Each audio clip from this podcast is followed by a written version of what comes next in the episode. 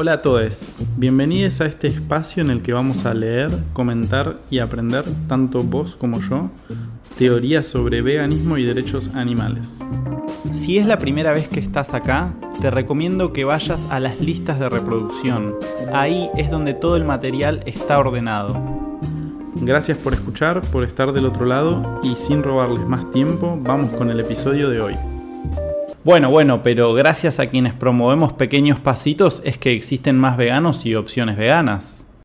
Bueno, bueno, pero que al menos dejen la carne, por la razón que sea. Lo importante es el comienzo.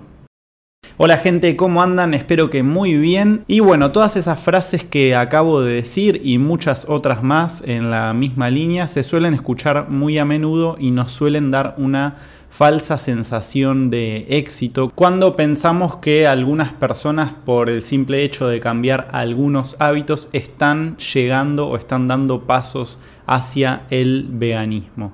Bueno, esto podría llegar a ser así, pero ¿cómo hacemos para eliminar todo el riesgo posible de que una persona solo cambie algunos hábitos o se haga vegetariana o rechace algunas explotaciones y las jerarquice por sobre otras?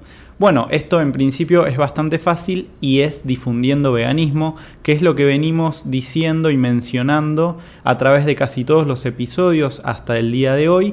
Y bueno, hoy vamos a leer dos textos en relación a esto que se llaman La falsa sensación de éxito y El costo de no promover veganismo. Así que vamos a leer los textos rápidamente esta vez y arrancamos con el primero que tiene como título La falsa sensación de éxito y bueno, arranca con frases como las que comentaba en la introducción, ¿sí? Por rechazar el maltrato animal yo me hice vegano y así muchos han dejado la carne y otros productos que provienen de la crueldad animal.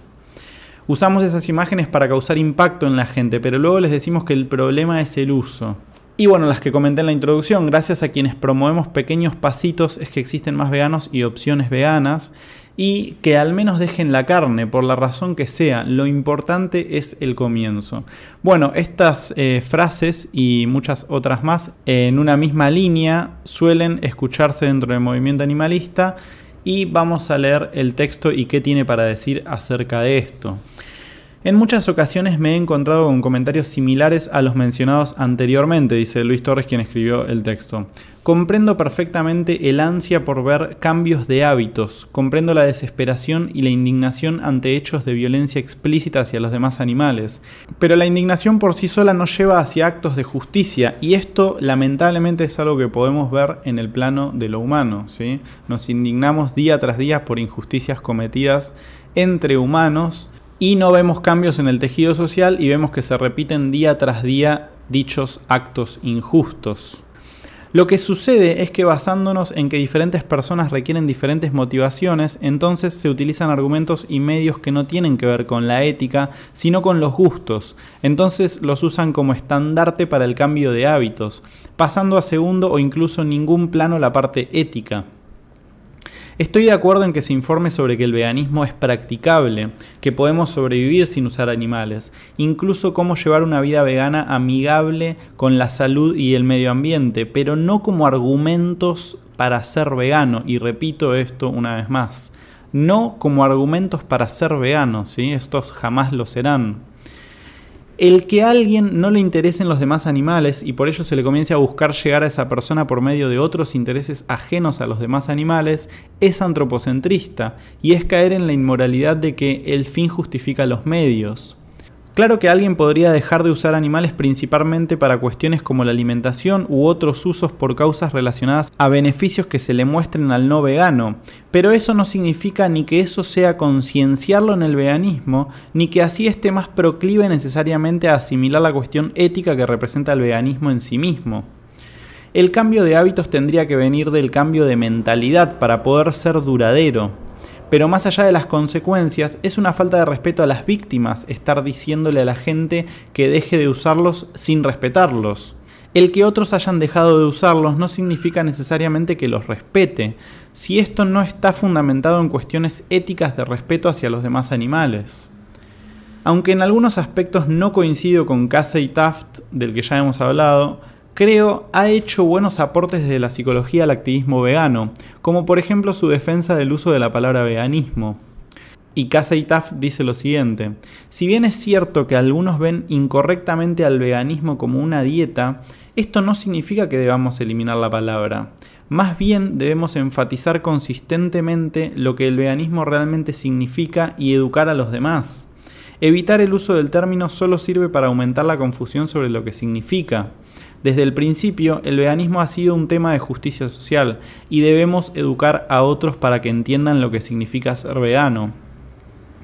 Y especial atención con esto, en lo que coincido absolutamente, porque muchas veces en el movimiento vegano se suele querer reemplazar a la palabra veganismo con antiespecismo y eso trae muchos problemas como ya hemos hablado en episodios anteriores. Si no se sabe o no se quiere difundir qué es el veganismo propiamente, entonces está empujando a la gente hacia otros lados, no hacia el veganismo, sino un tipo de pseudo veganismo donde la gente se autodenomina así, pero sin embargo sigue considerando que los demás animales pueden ser usados en ciertas circunstancias siempre que se les proporcione bienestar.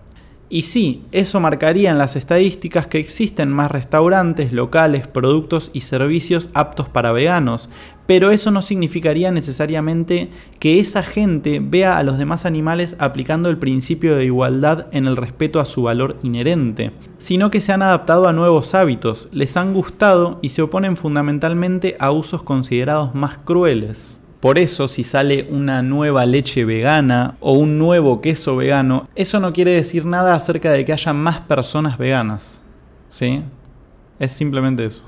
Volviendo al tema sobre el éxito, ya fue tratado en otros ensayos la supuesta eficacia de los métodos y mensajes utilizados por algunos activistas, pero aquí lo que quiero agregar respecto a esos ensayos es precisamente el concepto de falsa sensación de éxito. Los activistas ven que cierta gente reacciona ante sus argumentos como ser vegano por salud, ecología, por ir contra el sistema, por atribuir falsas analogías como que si se es no sexista entonces eso implica forzosamente ser vegano, o si se es anticapitalista eso implica forzosamente ser vegano, lo cual podría decirse que se refiere a una cuestión de coherencia, más no de congruencia, ya que el veganismo es un principio ético que se refiere únicamente a la relación entre humanos y demás animales. Este cambio de hábitos que pudiera tener esa gente partiendo de motivaciones antropocentristas corre un alto riesgo de dificultad luego asumir una posición ética respecto a los demás animales contrario a lo que muchos afirman. Por supuesto que hay gente que luego de haber sido vegetariana o cualquier tipo de reducitarianismo o de haber dejado de consumir carne o de participar en usos específicos por motivos de rechazo a la crueldad o razones antropocéntricas hayan entendido y asumido la cuestión ética del veganismo como tal. Pero esos antecedentes no significan que eso los haya acercado al veganismo propiamente ni preparado para ello, sino que no habían sido abordados correctamente o no habían tenido alguna experiencia o información o conexión que los hiciera sentirse moralmente impulsados a actuar de manera mínimamente justa hacia los demás animales siendo veganos. Por conexión no me refiero a sentir lástima, culpa o cualquier otro sentimiento hacia los demás animales debido a ver su sufrimiento. Eso ya lo sienten muchos no veganos y aunque se oponen al maltrato animal y puede que eviten participar en usos puntuales que impliquen dicho sufrimiento, tampoco implica que se opongan a cualquier uso independientemente del sufrimiento. Reitero, como en ocasiones anteriores, que no es que se deba ser insensible al sufrimiento de los demás animales, Claro que debemos evitar causarles sufrimiento adrede, pero no a costa de seguirlos usando. Lo que está sucediendo es que es más fácil concienciar a especistas de primer adoctrinamiento que a los de segundo, debido a que los activistas que utilizan motivaciones y argumentos no relacionados al valor inherente de los demás animales les refuerzan su antropocentrismo con esos argumentos, y su cambio tiene como base al antropocentrismo, por lo que los llevan hacia el segundo o doble adoctrinamiento especista, del cual voy a dejar acá un video que es el que hicimos episodios anteriores, del cual es aún más difícil salir dado que el antropocentrismo ahí ya tiene un aura de moralidad legitimada por autodenominados veganos y ellos mismos, los nuevos especistas de segundo adoctrinamiento, se autorreconocen como veganos mientras por ejemplo ven no tan mal que alguien tenga como mascota una gallina para obtener sus huevos si ello no implica que la asesinen o ponerle adornos a los y gatos para que se vean graciosos. Si bien no fui parte de estos últimos ejemplos, sí eh, fue muy difícil salir del doble de adoctrinamiento especista, así que no perdamos la actitud de mente abierta que nos eh, trajo o que nos hizo por lo menos dejar de financiar la explotación animal para poder luego llegar a comprender el veganismo y a difundirlo como lo que es, alejado obviamente de cuestiones antropocéntricas que no son razones para ser vegano. Entonces, en lugar de ir acercando a la sociedad hacia el veganismo, se le va acercando hacia una quimera animalista donde las estadísticas, la eficacia, las estrategias son mostradas como medios para victorias que en realidad son espejismos, son anestesiadores de conciencias, tanto de los activistas que sienten que están haciendo lo correcto porque ven cambios de hábitos, porque ven en sus planes de hazte vegano en 22 días y demás campañas un éxito pragmático, más parecen hacerse de la vista gorda ante la otra violencia, la violencia implícita, que es la que quedaría después de que hayan convencido a toda la gente que puedan de que la verdad oculta es que los demás animales son maltratados, y no que es igual de inmoral usar animales de forma alguna. Debido a lo anterior, cuando alguien intenta explicar a esa gente de segundo adoctrinamiento que es igual de inmoral matar a un toro que ponerle un adorno o un vestido a un perro o gato para divertirse con ellos, es muchísimo más complicado que salga de ese letargo que si estuviese en el primer adoctrinamiento, donde aún no estaban con el reconocimiento de vegano o defensor de los animales, con que les ungen los activistas animalistas que no hablan del respeto al valor inherente de los demás animales como la razón por la cual hay que ser veganos, que es la única. Y no por nada Gary Francione dice en su conferencia sobre el enfoque abolicionista que a veces ya ni siquiera tiene ganas de discutir con personas animalistas porque te discuten si debemos difundir veganismo o no, lo cual parecería ser una locura. Continúa el texto. El verdadero éxito es el cambio de mentalidad el que alguien reconozca que no tenemos legitimidad moral para usar a los demás animales en forma alguna y que el veganismo es el primer paso. Si bien es cierto que puede darse de forma gradual, pero esto ya depende de cada persona cómo vaya asimilando el mensaje ético hasta ponerlo en práctica. Esto es algo distinto a proponerle el propio activista que solo reduzca o que lo haga por cuestiones externas al respeto por los demás animales. Y agrego algo en este sentido, si una persona a la cual le hablamos de veganismo comprendió que era un principio de justicia y que sin ser veganos no estamos respetando a los demás animales, no podemos aplaudirle que haya dejado de financiar una explotación. ¿sí? Muchas veces pasa que vienen amigos, familiares o personas conocidas y nos dicen, dejé la carne. ¿Y qué hacemos?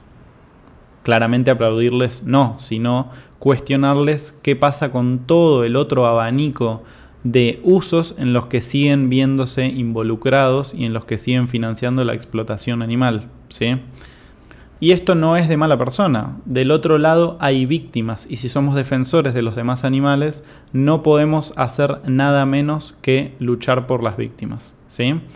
Continúa el texto. El verdadero éxito es cuando alguien ve igual de inmoral usar a un perro para quitarle el estrés a enfermos que a encajarle banderillas a un toro, cuando se ve igual de indigno esterilizar animales sin estudios veterinarios previos que indiquen la urgencia de dicha intervención, a cuando se comen a perros en Medio Oriente, cuando alguien ve igual de injusto quitarle sus huevos a un ave aunque no se les asesine, que cortarle el cuello a una vaca, Solo cuando eso sucede en un individuo es que existe un éxito, y que este individuo conciencia a los demás en lo mismo, y tan solo en ese momento se puede decir que el movimiento vegano está avanzando, que se está yendo hacia una sociedad vegana.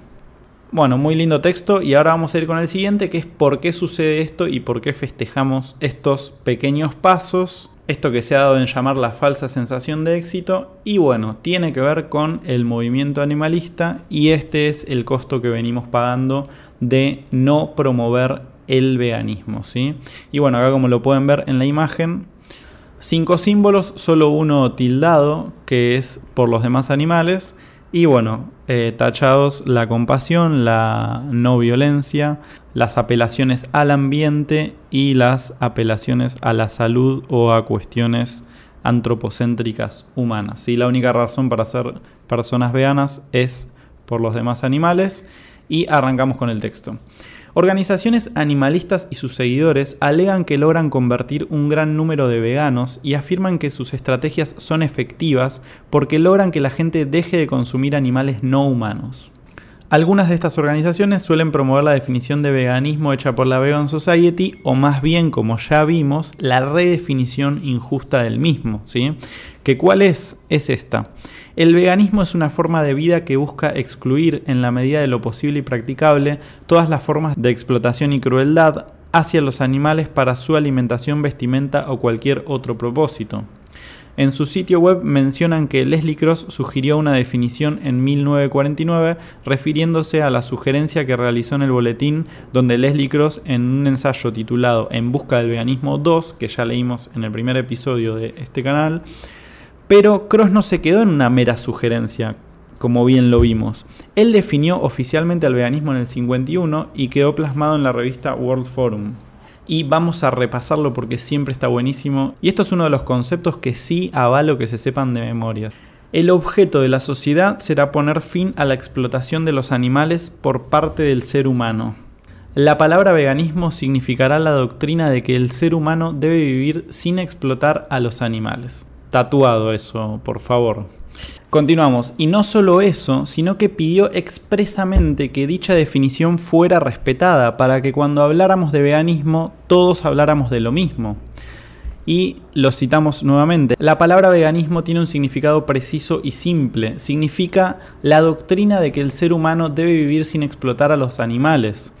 Como la cuestión de la definición es obviamente tan importante, les pediré que tengan la amabilidad de memorizarla, de modo que cuando usemos la palabra veganismo todos estemos pensando en lo mismo. El veganismo entonces es la doctrina de que el ser humano debe vivir sin explotar a los animales. Termina la cita y continúa. Entonces difunden una definición distorsionada, mostrando al veganismo ya no como un principio moral, sino como una forma de vida, Además, introduciendo como razones y no como meras posibles consecuencias al medio ambiente y la salud, fomentando con ello el antropocentrismo y más confusión. Aunado a esto, utilizan material audiovisual enfocado en las condiciones y formas en que se realizan las explotaciones que implican violencia explícita, con lo cual priorizan el rechazo a usos que se relacionen con dicha violencia específica y no cualquier uso de animales no humanos, ni explican por qué es incorrecto usarles más allá de la cuestión del dolor o del trauma psicológico. Esto se ha explicado en varios artículos, por ejemplo en el artículo Tres problemas con usar imágenes de violencia explícita en el activismo animalista, que lo voy a dejar en la descripción y también vamos a leerlo en episodios más adelante. También en otro artículo en este mismo blog demostré que el enfoque en el bienestar animal no ha logrado concienciar a la sociedad para dejar de usar a los demás animales, sino que al contrario, refuerza el especismo mismo e incluso hace aliados de las empresas explotadoras de animales a los animalistas. Como resultado, tenemos que van creando gente que piensa que ser vegano es comer plantas y apoyar campañas contra el maltrato animal. Utilizan precisamente términos confusos como maltrato animal, crueldad, vegano por salud, vegano por el planeta. Además de fomentar campañas enfocadas en explotaciones específicas, sobre todas aquellas que impliquen violencia explícita, ya que es la que la mayoría de la gente, incluidos no veganos, considera innecesaria. Otras organizaciones ni siquiera mencionan una definición de veganismo, sino que lo mencionan a conveniencia, como un término al gusto de cada quien, e incluso consideran aceptable fomentar al vegetarianismo, mostrándolo como un paso previo al veganismo, como si el veganismo no fuera lo mínimo que le debemos a los demás animales. Así entonces tenemos que hay por lo regular mucha más gente vegetariana que vegana en el mundo. Y esto no es porque sí y lo venimos trabajando. Y suelen usarse como si fueran sinónimos o como si se tratara de más o menos lo mismo. Incluso tenemos un montón de gente diciendo que es vegetariana por los animales. Por otro lado, tenemos las estadísticas que nos dicen que no solo no ha disminuido la explotación animal que suelen atacar estos grupos, sino que se ha incrementado si bien por diversos factores no han logrado en todos estos años donde han acaparado todos los espacios de activismo y su fracaso ha sido evidente en el caso de que su intención sea abolir las prácticas de explotación animal mediante regulaciones y monotemáticas o quizás han sido exitosas algunas de estas campañas si tomamos en cuenta que el bienestar animal per se no tiene la intención de abolir ninguna práctica de explotación animal y las campañas monotemáticas no tienen fundamento lógico ni evidencia histórica para creer que pretendan acabar con todo tipo de usos animales para fines ajenos a la dignidad de los animales humanos. Bueno, de todo eso largo que dije, pueden pensar en los siguientes ejemplos que son la tauromaquia, que se sigue luchando contra ella, se sigue luchando por el no uso de pieles y bueno, estas luchas son eternas, además de ser especistas. Vemos frecuentemente ex veganos que dejaron de serlo decepcionados por no haber encontrado los beneficios que les prometieron, e incluso gente que se identifica como vegana expresando que no ven nada incorrecto en montar a caballo, en usar animales no humanos poquito, como en la carne sintética, y en general afirmando vehementemente que si no hay sangre, golpes y o muerte no es explotación, o al menos no es prioritario denunciarlo respecto al resto de formas de explotación, y que hacer referencia a la explotación que implica violencia implícita es hacer un activismo light. También en los medios de comunicación vemos que la concepción que se tiene del veganismo es precisamente la que promueven los grupos animalistas dominantes. Un estilo de vida, esto lo escuchamos todos los días. Una dieta para mejorar la salud humana algo parecido al vegetarianismo, una forma de vida para mejorar el medio ambiente. Es decir, una preferencia personal, un reto, como levantarse a correr por las mañanas, ir al gimnasio o evitar comida chatarra, y no como lo que realmente es, un principio moral de rechazo a todo uso de animales no humanos para fines humanos, en la opinión pública ven a los veganos como gente rara, que les dan lástima a los animales y están preocupados por su salud y el medio ambiente, y muchos de ellos son violentos a pesar de que pregonan que no hay que ejercer la violencia contra los animales. Gente confundida, metida en una moda que hacen actos de protesta desnudándose y echándose pintura encima. En general, gente loca a la que no hay que tomar muy en serio. Así no vamos a abolir nada, solo se van a estar fabricando cúmulos de gente que se crea defensora de los animales, simplemente cambiando algunos de sus hábitos, pero sin considerar personas no humanas, dignas de respeto a los demás animales esta gente termina siendo útil a la explotación misma, bajo el camuflaje de hacer algo, aunque ese algo sea en contra de las víctimas de la explotación animal, sin intención de ello en la mayoría de la gente que participa en divulgar incorrectamente el veganismo o que participa en campañas no veganas.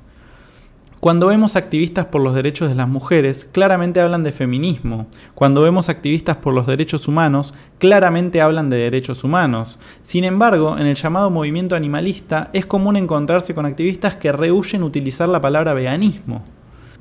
Y es que los activistas animalistas que no son veganos ni suscriben al enfoque abolicionista sobre los derechos animales suelen poner de excusa que la gente no está preparada para escuchar sobre veganismo y que hacerlo aleja o espanta a la gente cosa que no suena nada coherente, ya que quienes dicen eso estarían asumiendo una posición de privilegio, ya que se supone que ellos sí fueron capaces de entender el mensaje. Entonces, ¿por qué el resto de mortales no podrían hacerlo también? Utilizan algo que ellos llaman estrategia, que en realidad son manipulaciones hacia el no vegano, apelando a su egoísmo, mostrándole los posibles beneficios en la salud y medio ambiente como razones para dejar de consumir animales no humanos comúnmente se enfocan en la alimentación y se enfocan en explotaciones que consideran especialmente crueles.